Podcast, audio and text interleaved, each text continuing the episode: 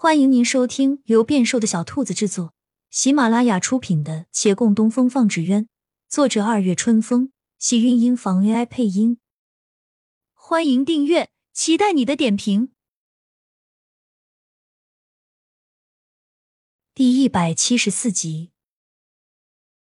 他迷惘走进来，心道：谁不听话？这位都不会，面上只能笑。兰儿一向懂礼。也许是他没听明白您的话，要不您再细说一遍。好，老先生点头。我这重孙女，我细细说来给你们听。他激动又感慨，说话间眼眶微润。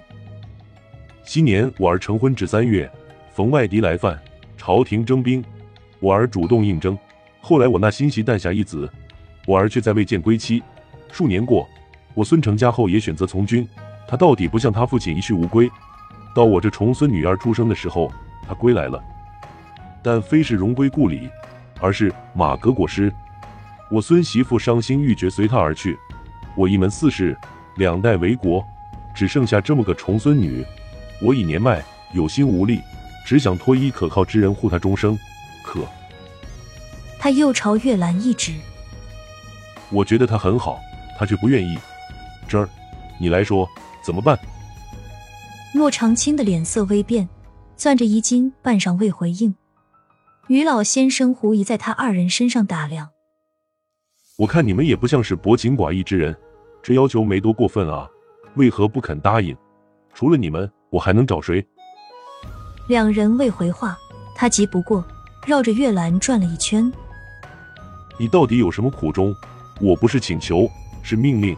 亏你那时还叫我一声师祖，你违背我的命令，那就是欺师灭祖。小心我叫你师傅把你逐出去。月兰顿了顿，欺师灭祖，他实在该有这份心思。对方又绕着洛长青道：“这儿，你说句话。”洛长青向旁边瞥了瞥，定声道：“我不会将兰儿逐出师门，也不会劝他听您的话，此事由他自己做主。”你是他师傅，当你替他做主，那我就替他回绝了。他站直身子道：“月兰眼中闪过一丝惊愕，怔怔看他。你说什么？”而老先生眯了眯眼：“你敢再说一遍？”我说。他没说下去，被人打断。那小娃狗蛋忽然推门而入，一进门就喊。老爷子，我爹喊你去下棋。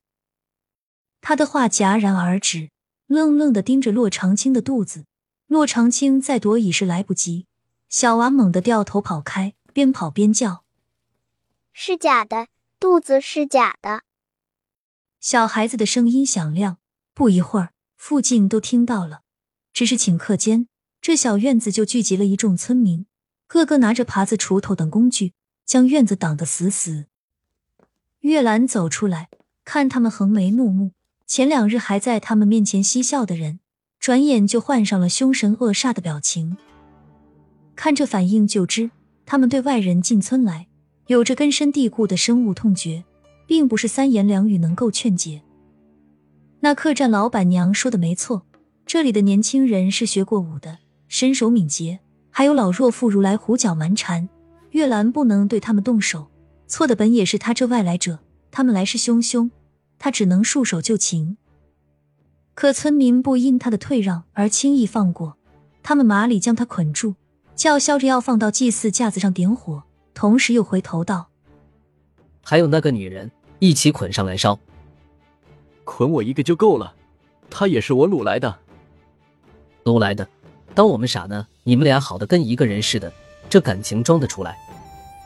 他们要往屋里进，于老先生咳了一声，抬手一拦：“他是我徒孙，放了他。”他的话十分奏效，一屋子人力落退了出去，重新叫嚣着要将月兰点火烧了。混乱之中，骆长青连忙跪倒在于老先生面前：“师祖，他也是您徒孙，您就依旧他啊！”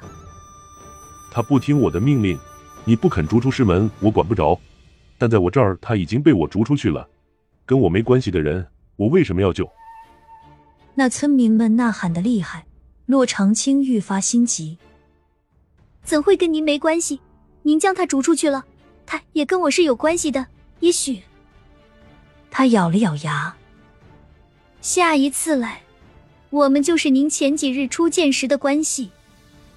他豁出了自己的矜持，回眼看看那被绑住的人，那人背对着他，没回头，也没什么反应。如果他听到了，就该知这是他真心实意的回应，是他羞涩又隐晦的告白。可那人身边很吵，没有听到什么。于老先生笑看了他几眼。哦，那又怎样？他还不是照样不听我的话？